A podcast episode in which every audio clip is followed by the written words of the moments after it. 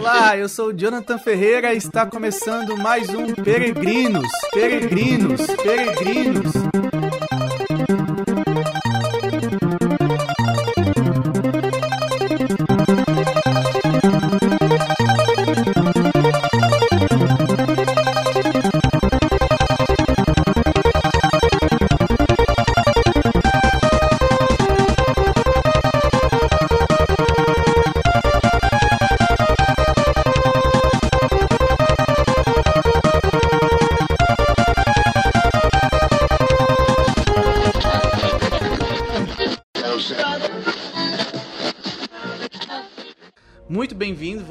Que está chegando agora, que está conhecendo esse podcast, e você que já está acompanhando, já viu aí o primeiro e o segundo e até o terceiro episódio desse podcast. Nós temos como objetivo te ajudar é, em uma formação madura da fé, tratando sobre a cética e mística, para que você trilhe um caminho espiritual chegando à santidade. Esse é o nosso objetivo principal à santidade. E é disso que esse podcast trata, de um caminho sério, seríssimo sobre uma espiritualidade cristã católica, tá certo? E nesse episódio eu vou tratar sobre o pecado. Vou dar um, um nome aqui para esse para esse episódio. Vou colocar, deixa eu ver aqui, quando a morte entrou no mundo.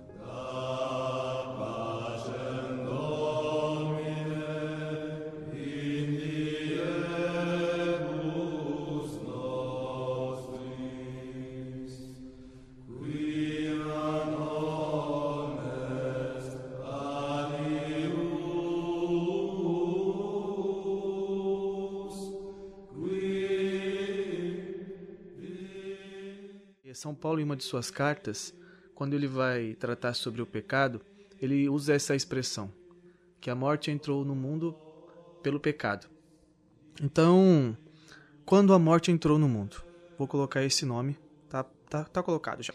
Eu vou tratar sobre o pecado em si, a sua definição e também aquilo que nós podemos dizer que, tendo feito tal e tal coisa, pode se considerar como um pecado, beleza? Vou tentar explicar de maneira mais simples possível para que tanto aqueles que, que têm um conhecimento mais raso consigam entender e aqueles também que é, têm um conhecimento já aprofundado sobre isso, já ouviu falar é, em outra ocasião sobre o pecado, também consigam absorver e, e aprender alguma coisa até mesmo nova e não só no sentido nova de curiosidade, mas para aplicar em sua própria vida na luta contra o pecado. Uma breve recapitulação daquilo que nós já tratamos até então nesse podcast. Primeiro, eu fiz lá aquele episódio piloto onde apresentei em termos gerais o objetivo do podcast. Logo em seguida, nós conhecemos quais são os inimigos da alma, o mundo, o demônio e a carne. Depois, já é, no, no episódio seguinte, tratamos sobre a realidade concupiscível, a concupiscência da carne e a concupiscência dos olhos, e aí a soberba da vida, que São João coloca em sua carta, que seria um desdobramento do último inimigo da alma.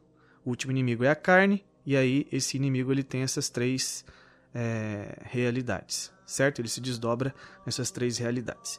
E agora, este homem que tem ali os seus três inimigos e precisa lidar com esses inimigos, mas que também no seu coração trava uma batalha contra essa realidade concupiscível que lhe inclina para o pecado, lhe inclina para fazer o mal, este homem muitas vezes vem a pecar, porque ele cede a essa inclinação no seu interior Sendo assim, é importante que nós venhamos a entender o que é o pecado, do que se trata. Quando eu peco, o que acontece, seja na minha alma e seja na minha relação para com Deus. O pecado, ele é algo que é de fato um completo empecilho para alguém que está determinado a alcançar a santidade. Vamos para a definição sobre aquilo que é o pecado. Em si, o pecado, seja ele grave ou leve, ele sempre será uma ofensa a Deus. O salmista, no número 51 do livro dos Salmos, ele diz o seguinte: Pequei contra vós, só contra vós, fiz o mal diante dos vossos olhos. Salmo 51, versículo 6. Então ela é uma ofensa direta a Deus. Veja, eu posso pecar seja com uma palavra, seja com um ato ou até mesmo com um desejo. Basta que esta palavra, esse ato ou esse desejo ele esteja contrário à lei eterna. Do que se trata essa lei eterna? A lei eterna é a ordem com que Deus fez todas as coisas e imprimiu no ser de cada coisa. É, inclusive, sobre essa questão da ordem que existe, seja no, seja por exemplo em é, na relação de um homem com uma mulher, ali existe uma ordem impressa, mas em todo o universo como um todo, São Tomás de Aquino ele usa essa essa questão da ordem como uma das cinco vias para tratar sobre a existência de Deus, comprovando que Deus existe. Essa é uma das cinco vias que ele usa. Deus que colocou esta ordem em cada, cada coisa, ele colocou ali uma lei eterna que rege cada coisa e que faz com que no, no ser de cada coisa exista uma verdade que precisa ser respeitada. Por exemplo, na relação de um homem com uma mulher, um homem é, casado, existe uma verdade que ele precisa respeitar. Assim como existe uma verdade no ser feminino, existe uma verdade no ser masculino. Podemos dizer até que nós, ao contemplarmos tanto o ser masculino como o ser feminino, nós vemos que essa verdade ela até torna-se evidente pela complementariedade física que existe entre um corpo e outro, pelo fato de que quando os dois se unem, são capazes de gerar uma vida, colaboram para que isso aconteça. Então existe uma ordem ali. Se você olhar na natureza, também existe uma ordem que rege toda essa natureza. Desde o movimento das águas, até mesmo na, na medida em que uma árvore cresce, que se desenvolve, que dá um fruto, existe uma ordem que até deixa evidente uma harmonia. Da mesma forma, existe uma lei eterna que o homem ele é regido por essa lei, ou ele deveria pelo menos respeitar essa lei. Quando o homem peca e ele ofende a Deus, ele atenta exatamente contra essa lei eterna.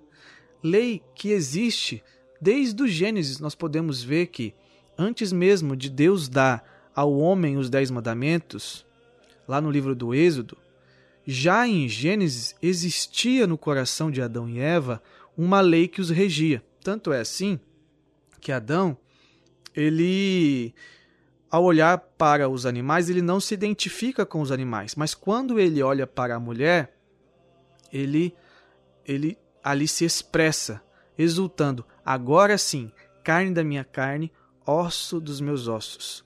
E ali ele identifica que aquela mulher, ela o complementa, é, além do fato de que o próprio Deus, já no, no, no jardim do Éden, ele diz para Adão: Olha, você pode comer de todas as árvores, me, menos da árvore do conhecimento do bem e do mal, e também da árvore da vida. E este homem ele descumpre essa lei. Já existia então uma realidade de uma lei eterna. Quando o homem ele atenta contra essa lei, ele comete um pecado seja é, ele atenta pode ser com uma palavra, com um ato ou com um desejo contrário a essa lei, tá certo? O pecado em si, ele é uma desobediência a Deus. Porque o Deus que colocou uma ordem e uma lei em cada é, coisa, em cada ocasião, ele determinou o que é o bem e o que é o mal. O homem, quando desobedece a Deus, ele vira as costas para Deus e ele por si só ele quer determinar o que é o bem e o que é o mal. Então é um amor próprio do ser humano que o leva a desprezar o próprio Deus na sua sabedoria na sua onisciência, na sua onipotência e faz com que o homem se coloque na posição de querer ser como Deus. Foi isso que o próprio demônio, foi assim que, ele, que o próprio demônio tentou Adão e Eva. Nós podemos encontrar é, na carta de São Paulo aos Gálatas uma diversidade de pecados. Lá em, em Gálatas 15, no versículo 19 e 21, São Paulo diz o seguinte: ele vai listando aqui alguns pecados. Aí ele coloca imoralidade, impureza, libertinagem, idolatria, feitiçaria, inimizades, ciúmes, fúrias, rivalidades, invejas, é, excesso em bebidas e comida, todos esses, aí depois que ele lista todos esses pecados, ele diz assim: todos esses não herdarão o reino de Deus. Então ele diz: todos esses que cometem tais e tais e tais pecados não herdarão o reino de Deus. Claro, ele não esgota todo o número de pecados, mas ele vai listando para que é, assim a comunidade que fosse ler aquela carta conseguisse fazer um exame de consciência e se identificasse, pô, eu estou vivendo isso, eu estou vivendo aquilo, enfim. Jesus, no, no Evangelho, ele ajuda na compreensão de que, que a raiz do pecado ela está no coração do homem. Ele diz o seguinte: do coração do homem é que provém pensamentos malévolos, assassínios, adultérios, fornicações, roubos, falsos testemunhos, maledicências, coisas que tornam o homem impuro. Isso você pode encontrar em Mateus, no capítulo 15, lá no versículo 19. E quando ele diz o seguinte: no coração do homem é que provém tal e tal e tal coisa, ele não está querendo dizer aqui no sentido literal, no coração que pulsa sangue, mas um coração que nós podemos dizer que é a alma do homem. Então, desta alma que agora se encontra corrompida por conta dos efeitos do pecado original, que carrega em si a concupiscência, essa inclinação para o mal. Desta alma corrompida é que brotam os pecados, porque ali é que o homem ele tem pensamentos malévolos, uh, ele é capaz de tramar um assassínio, um assassínio, um adultério, fornicações, roubos e tudo mais. Aí são isso para nos ajudar a entender um pouco mais sobre essa realidade do pecado. Bem, mas do que é feito o pecado? Quais são os passos que um ser humano precisa é, dar para que ele venha a cometer um pecado? São três coisas que a igreja ensina, que o catecismo do número 1849 a 1876, ele ajuda para que a gente tenha uma boa compreensão de quais são os passos é, para que um pecado se concretize. Então, o primeiro passo é a plena advertência. O segundo é o pleno consentimento. E o terceiro é a matéria. Nós vamos ver que, dependendo de como um ou outro desses três passos é, se dão, pode-se considerar tanto um pecado leve como um, que seria venial, leve é o mesmo que venial, como um pecado grave, que seria mortal. Grave é o mesmo que mortal, tá certo? Então, eu vou explicar aqui esses três pontos que configuram um pecado. Primeiro, a plena advertência. Por plena advertência, nós, podemos aqui é, entender como um ato plenamente humano. São Tomás de Aquino, refletindo sobre isso, ele diz o seguinte: o homem, o ser humano, ele é capaz de dois tipos de atos, de, de dois atos. Um ato que é, é plenamente humano e um ato que é somente um ato do homem. Aqui seria um ato da espécie, certo? É, este ato plenamente humano é um ato dotado de inteligência. E o ato somente do homem é o ato que não necessariamente o homem precisa fazer uso de sua inteligência. Vamos explicar isso aqui, vamos colocar em exemplos para que fique mais claro. Bom, um exemplo de um ato onde o homem ele não faz uso da sua inteligência. Ele está ali na cozinha, cozinhando, e de repente ele encosta no forno, tem lá, tem um bolo assando no forno, e ele encosta no forno sem perceber. Imediatamente ele, em um ato de reflexo, ele tira a, a, a, a sua mão que encostou no forno e faz um movimento rápido. Ali ele não teve um ato plenamente humano, ele apenas teve um ato de homem, certo? Não fez uso da sua inteligência, porque no reflexo que ele, que ele teve, ele não precisou fazer uso da sua inteligência. Ele apenas sentiu aquilo e teve um movimento. Agora, um ato é, plenamente humano, que ele faria e deve fazer uso da razão é o próprio ato de cozinhar. Porque no ato de cozinhar, ele precisa estar atento às medidas, estar atento aos ingredientes, estar atento a, ao ponto da comida ou daquilo que está assando. Ele precisa refletir sobre aquilo. Então ele faz uso da razão. Isso tem a ver com a faculdade da inteligência. Este homem, então, ele tem um ato plenamente humano quando ele faz uso da sua inteligência, certo? Este homem, ele é capaz de ter uma plena advertência em relação ao pecado. Essa plena advertência é algo próprio da inteligência. É o homem que sabe claramente o que está fazendo. Então, na medida em que ele está cozinhando, ele sabe que ele precisa colocar um cortar o alho, fritar o alho, esperar o alho dourar, para que depois jogue o arroz, para que depois frite o arroz, depois jogar a água. Ele sabe o que ele está fazendo, ele sabe o que tipo de coisa ele está fazendo. Isso é considerado uma plena advertência, porque na medida em que aquele alho que ele está fritando na panela começar a queimar, ele terá uma plena advertência. Ele vai identificar: opa, o alho está queimando. Vai queimar o alho, pode queimar a comida, pode dar um sabor diferente para a comida. Assim acontece quando nós estamos diante de uma situação, seja ela boa ou ruim. Nós temos uma plena advertência por conta da nossa inteligência que identifica a consequência daquilo que nós estamos fazendo. Então aquele homem, ele entende a malícia daquilo que ele está fazendo. Ele entende que se ele pegar uma arma, apontar para uma pessoa, puxar o gatilho, aquela arma vai disparar uma bala, vai chegar até aquela pessoa e aquela pessoa pode vir a morrer. Ele entende que isso é mal. Este homem, não necessariamente, ele precisa ter uma formação teológica para isso. Ou ele precisa ter uma formação jurídica para isso, para entender que, tanto do ponto de vista teologal, como do ponto de vista é, jurídico, é, meramente humano, essa atitude ela não corresponde àquilo que é o correto ele consegue identificar porque o homem ele é dotado de consciência. Então o homem ele consulta a sua consciência e ele identifica este ato é bom, este ato não é bom. Isso nós chamamos de plena advertência. Este homem que é dotado de razão e naquilo que ele faz, ele consegue identificar.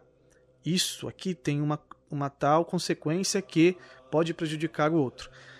Porque o homem ele já é capaz de identificar por sua própria consciência, fazendo uso da sua razão, ele tem então essa plena advertência. Esse é o primeiro ponto.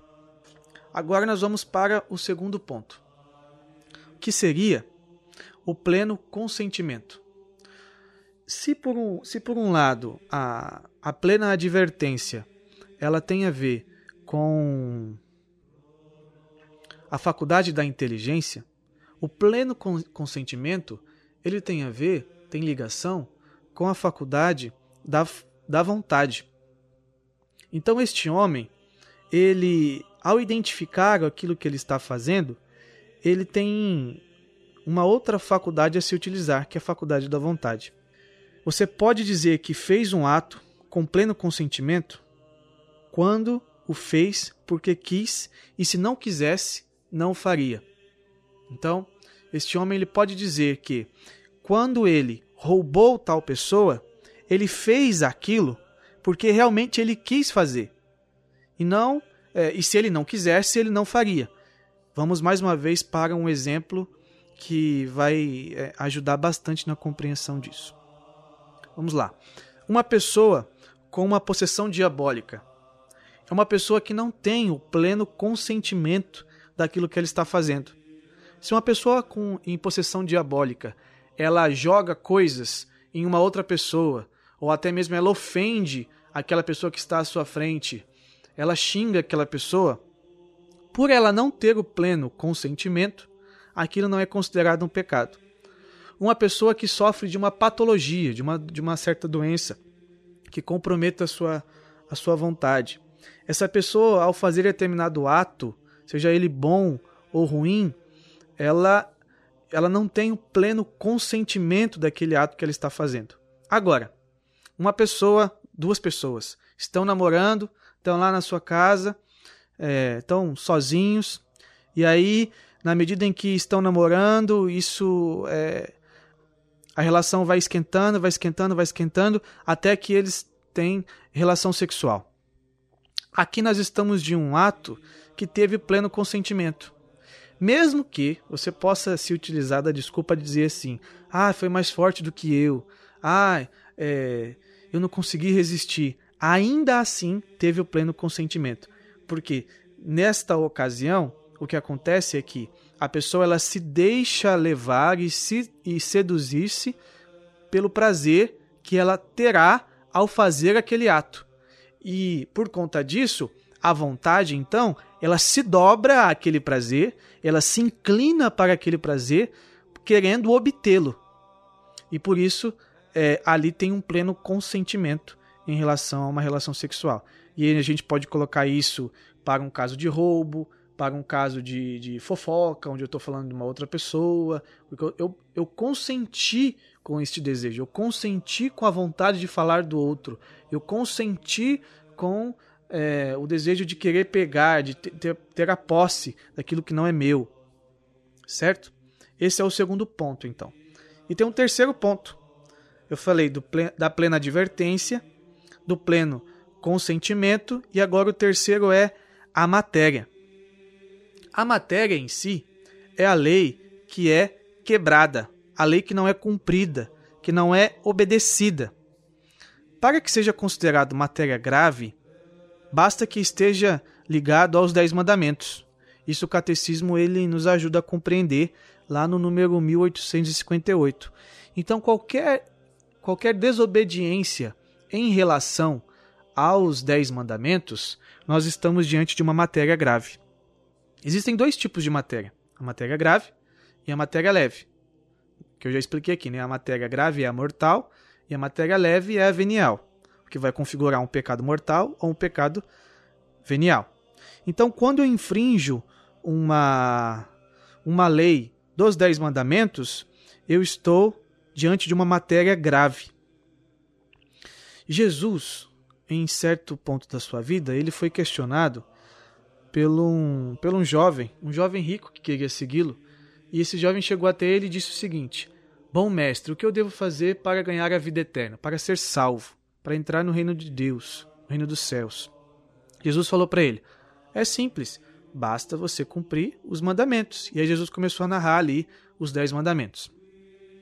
Só que, em outro momento da, da vida pública de Jesus, um fariseu chegou até ele e disse o seguinte: Mestre, é certo que o Senhor é muito sábio em toda a lei e não tem como negar os seus sinais. Agora me responde uma pergunta: Qual é o maior de todo de todos os mandamentos?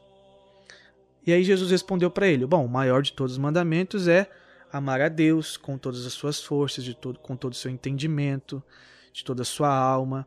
E Jesus complementou ainda essa resposta. Ele continuou, ele disse assim: Bem, e esse é o primeiro. O segundo é amar o próximo como a si mesmo. E não existe mandamentos maiores do que esses dois: amar a Deus sobre todas as coisas e amar o próximo como a si mesmo. Aí Jesus diz: é, toda a lei e os profetas se resumem nesses dois mandamentos. Aqui Jesus ele selou todo o ensinamento da revelação, dizendo que esses dois mandamentos são os mais importantes e, se é assim, qualquer ofensa contra esses dois mandamentos é configurado aí então um pecado grave. Podemos ter então uma matéria grave na medida em que eu não cumpro tanto um como outro mandamento, amar a Deus sobre todas as coisas e o próximo como a si mesmo. O catecismo também ele tem esse mesmo é, essa mesma explicação. Você pode conferir lá em 1858 no parágrafo. São Tomás de Aquino também ajuda nessa nessa meditação sobre amar a Deus sobre todas as coisas e sobre amar o próximo como a si mesmo. Ele reforça tudo isso e ele ainda acrescenta, colocando o pecado da sexualidade nesse critério. Por quê? O pecado da sexualidade ele acaba sendo incluído porque eu não estou amando o outro, mas estou é, usando, estou tratando como algo que não compete à sua dignidade. Então, na matéria, que é o terceiro ponto, se identifica aquilo que é grave e aquilo que é leve. O que rompe e quebra uh, a lei natural, a lei eterna, que eu disse lá na frente, é considerado grave. E o que prejudica, mas não quebra essa lei eterna, é considerado um pecado leve. Por exemplo, um pecado grave. Quando eu estou diante de uma pessoa e eu começo a ofender esta pessoa, eu estou pecando contra o amar o próximo como a si mesmo. Porque eu estou ofendendo, e Jesus ele ainda reforça isso no Sermão da Montanha. Ele diz que não é só aquele que, que matar o seu irmão que vai ser um homicida, mas aquele que chamar o seu irmão de idiota, de patife, com o intuito de ofendê-lo, de prejudicá-lo, esse também será condenado no inferno. É, são essas as palavras de Jesus. Você pode conferir lá no Sermão da Montanha, no Evangelho de Mateus. Então ele eleva isso de tal maneira que para você pecar gravemente é muito fácil por conta de que, não amando o próximo como a si mesmo, logo eu estou diante de um pecado grave. Agora, por exemplo, quando eu estou diante de um dever a ser cumprido, é, dia após dia eu vou deixando de, de, de rezar cinco minutos. Então, abrindo uma porta para a preguiça. Então, estou me acomodando com isso, ao ponto que eu estou, é, claro, eu estou trocando o meu tempo que eu poderia estar com Deus para fazer outra coisa, estou me distraindo com coisas fúteis, estou me apegando a coisas terrenas, e mas eu não estou ofendendo diretamente a Deus no sentido de uma lei grave, de quebrar, de romper essa, essa, essa lei eterna. Eu estou apenas prejudicando, certo? Aqui tam, estamos então diante de um exemplo de um pecado leve. Para ser pecado grave, é necessário ter plena advertência, pleno consentimento e a matéria deve ser grave. Para ser pecado leve, a advertência e o consentimento precisam existir, mas a matéria em si ela é leve, ok? Então assim se configura um pecado leve. Pecar gravemente é mais fácil do que nós imaginamos, muito mais fácil.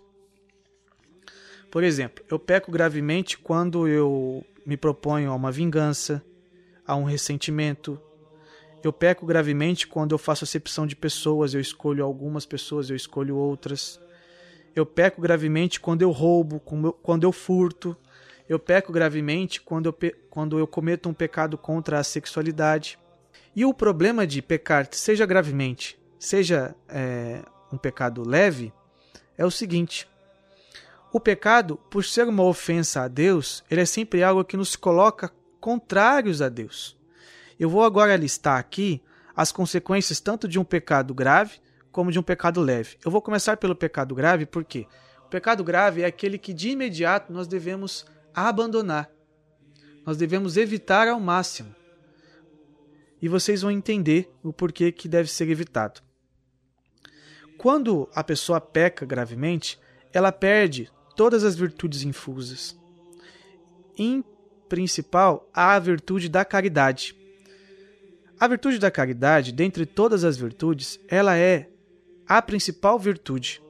Porque é esta virtude que vai fazer com que você, eu, nós, nos configuremos a Deus, a Jesus Cristo. E aí, Deus que é amor, vai nos fazendo ser amor por meio da virtude da caridade. Mas quando eu perco essa virtude porque eu pequei gravemente, logo eu estou impossibilitado então de ser configurado ao próprio Cristo, ao próprio Deus. Sobra somente a virtude da fé e da esperança numa alma que pecou gravemente. Mas se essa alma vir a pecar contra a fé ou contra a esperança, até mesmo essas ela pode vir a perder. Deus, quando ele deixa essa virtude da fé e da esperança na alma que pecou gravemente, é ainda como um ato de misericórdia, porque através dessas virtudes ele pode começar novamente uma obra de salvação na vida dessa pessoa. Mas não só as virtudes a pessoa perde quando peca gravemente, ela perde também os dons infusos. Os dons infusos não são os dons carismáticos. Os dons carismáticos são aqueles que é pregação, palavra de ciência, revelações, palavra de sabedoria, imagens, milagre. Não são esses dons, os dons infusos. Esses são os dons carismáticos, esses que eu listei agora. Os dons infusos são os dons que trabalham para a nossa santificação. O dom de temor a Deus, o dom de piedade, o dom de sabedoria. Esses dons nós recebemos no batismo, e quando nós pecamos gravemente, nós perdemos esses dons. Sem esses dons, não acontece a grande santificação que Deus quer fazer em nós, porque é por meio desses dons. Deus não nos santifica por meio dos dons carismáticos, ele nos santifica por meio dos dons infusos. Os dons carismáticos são para o exercício com a própria igreja, com o próprio povo de Deus. São para que nós nos coloquemos a serviço e outros bebam daquilo que virá por meio desses dons. Agora, os dons infusos são para a nossa salvação. Bem, além disso, nós perdemos toda a vida interior, todo o organismo sobrenatural. Eu sei que essas, essas aqui são palavras novas, mas nós vamos ainda aprofundar sobre isso. Quando a pessoa peca gravemente, ela perde essa vida interior, a vida em abundância que Jesus veio trazer. Quando a pessoa está em estado de graça, ela tem aquilo que nós chamamos de graça santificante. É a graça santificante um organismo que traz consigo as virtudes, traz consigo os dons, e é como que um recipiente que traz o próprio Deus. Por quê? A Trindade habita na alma que está em estado de graça, que não está em pecado grave. Quando essa pessoa peca gravemente, ela perde esse organismo sobrenatural. Ela perde essa graça santificante. Consequentemente, Deus, uno e trino, deixa de habitar naquela alma de maneira particular. Porque ele, ele, claro que Deus já habita na alma, porque ele é o criador de todas as coisas. E nada subsiste sem, sem o próprio Deus. Mas ele habita de maneira particular, de maneira singular, diferente do comum, na alma que está em estado de graça. Ele habita é, de maneira que é o cumprimento daquilo que Jesus diz no Evangelho. Aquele que guardar a minha palavra, eu e o meu Pai viremos e faremos morada nele. Quando a pessoa peca gravemente, ela perde essa graça. Ela perde essa oportunidade de ter o próprio Deus habitando na sua alma desta forma, que nós chamamos de inabitação trinitária. Certo? Nós ainda vamos tratar sobre isso. Mas é importante que eu diga agora nesse momento. Bom, além desse fato, que já é uma morte espiritual, é esse o termo a ser utilizado, essa é uma verdadeira morte espiritual. Além desse fato, a pessoa que está em pecado grave, ela está automaticamente excluída do reino dos céus. Então, mas essa pessoa ela ganha um passaporte só de ida para o inferno. Porque aqui nessa terra, a, o catecismo ele nos ensina isso, o ser humano ele tem a capacidade de fazer escolhas que são escolhas com consequências para toda a eternidade. E um pecado grave é justamente isso. É algo que traz uma consequência para toda a eternidade. O que seria o inferno. E a inimizade completa com Deus. Muito triste isso. Agora, o pecado leve, embora no pecado leve as consequências não são tão nefastas assim, mas o pecado leve ele é uma grande armadilha para a, a vida espiritual. Por quê? O pecado leve, embora ele não tire a, a caridade da alma, ele não expulse a caridade e as outras virtudes da alma, ainda assim, ele vai fazendo com que essa caridade esfrie cada vez mais. Então, na medida em que a pessoa peca levemente, ela vai esfriando cada vez mais na caridade e nas outras virtudes, porque essa pessoa ela vai se deixando corromper. Compare o pecado grave como uma chuva, uma tempestade arrasadora, que arranca telhado, que faz com que aconteça enchentes, inundações, e compare o pecado leve como uma, um sereno, que não arranca telhado, que não faz com que aconteça enchentes, mas quando a pessoa ela permanece naquele sereno durante muito tempo, ela fica de tal maneira exposta que é, ela pode vir a ficar doente. E é isso que acontece. Vai adoecendo a alma, dia após dia, um pecado leve, outro pecado leve, outro pecado leve, até que esta pessoa venha a cair num pecado mortal. E aí venha a perder toda a graça não só enfraquece as virtudes, como enfraquece também a ação dos dons infusos, que eu já falei aqui e que outrora nós também vamos tratar sobre isso, tá bom? É, essa pessoa, embora ela não se torne merecedora do inferno, ainda assim ela se torna merecedora do purgatório. Então, tendo morrido uma pessoa em pecado leve ou venial, conforme você preferir, essa pessoa ela passa pelo purgatório. E ali no purgatório, ela também passa por um processo de purificação por conta desses pecados leves. Então, quando a pessoa morre em pecado leve, ela não vê a face de Deus de maneira imediata. Ela precisa primeiro passar pelo purgatório. E o purgatório, embora não seja o inferno, é também um, um, um local, me permita dizer assim, não que seja um local físico, mas, mas é um local onde a alma ela passa por essa purificação que não é fácil que também é uma é o querer estar diante de Deus, mas não poder estar diante de Deus. Se, se no inferno isso se dá de maneira eterna, no purgatório, ainda que não seja eterna, é uma dor profunda na alma para que ela seja purificada. Então, essas são as consequências do pecado leve e do pecado grave. Por que, que eu estou falando sobre isso? Porque, uma vez tendo identificado quais são os inimigos da alma, e aí depois tendo identificado que a carne é o inimigo mais tenaz, e que esta carne ela traz consigo essa concupiscência, as suas paixões, a sua inclinação para o mal, e tendo identificado que nós pecamos. Agora nós precisamos entender sobre aquilo que o pecado causa em nossa alma, os prejuízos do pecado, para que em breve nós já é, comecemos a trilhar um caminho de penitência. Primeiro, pelo sacramento da penitência, sacramento da reconciliação e depois de purificação pelos nossos pecados.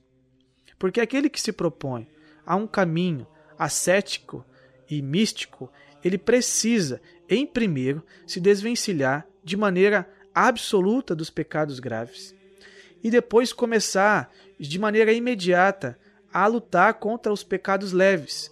Nós podemos cair na, no engano de dizer assim: ah, eu não peco gravemente, então não tem nenhum problema, eu peco só leve só levemente. O problema é que todo pecado é uma ofensa a Deus. Quando você ama uma pessoa, você não chega diante daquela pessoa e diz assim: Olha, eu sei que isso aqui não vai é, acabar com a nossa relação, mas eu vou fazer essa ofensazinha só porque agora, nesse momento, o mais importante é o meu amor próprio e não o meu amor para com você. Então me permita não dar um tapa na tua cara, mas me permita pelo menos é, te desprezar, me permita é, não seguir tal e tal orientação, me permita fazer isso que vai te ferir, mas não vai te matar. Fica tranquilo, você não faz isso com quem você ama. O homem que deseja a santidade é um homem que em tudo quer amar a Deus. E a primeira coisa, a, a primeira forma de demonstrar esse amor é você tirar da sua vida tudo aquilo que é, é ofensa, tudo aquilo que é contrário a esse amor, tudo aquilo que prejudica as demonstrações afetuosas do seu amor. Então a primeira coisa é sairmos da inimizade, é sairmos desta realidade do pecado, para que depois nós consigamos então dar outros passos na nossa vida ascética e mística e venhamos a chegar na santidade. Tá bom?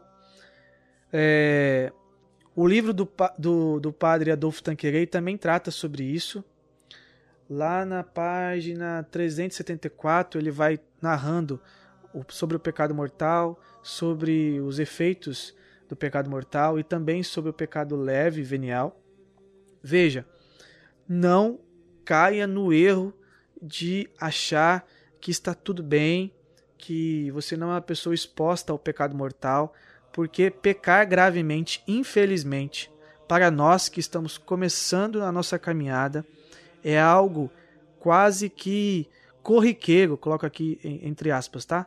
Quase que corriqueiro, porque nós não nos atentamos àquilo que é a verdade revelada, a orientação de nosso Senhor no Evangelho, nós não nos atentamos àquilo que é a doutrina e nós nos deixamos levar. E aí nós, nesses maus hábitos, não nos preocupamos em refletir, em lutar contra a nossa vontade e em pensar nas consequências dos nossos atos.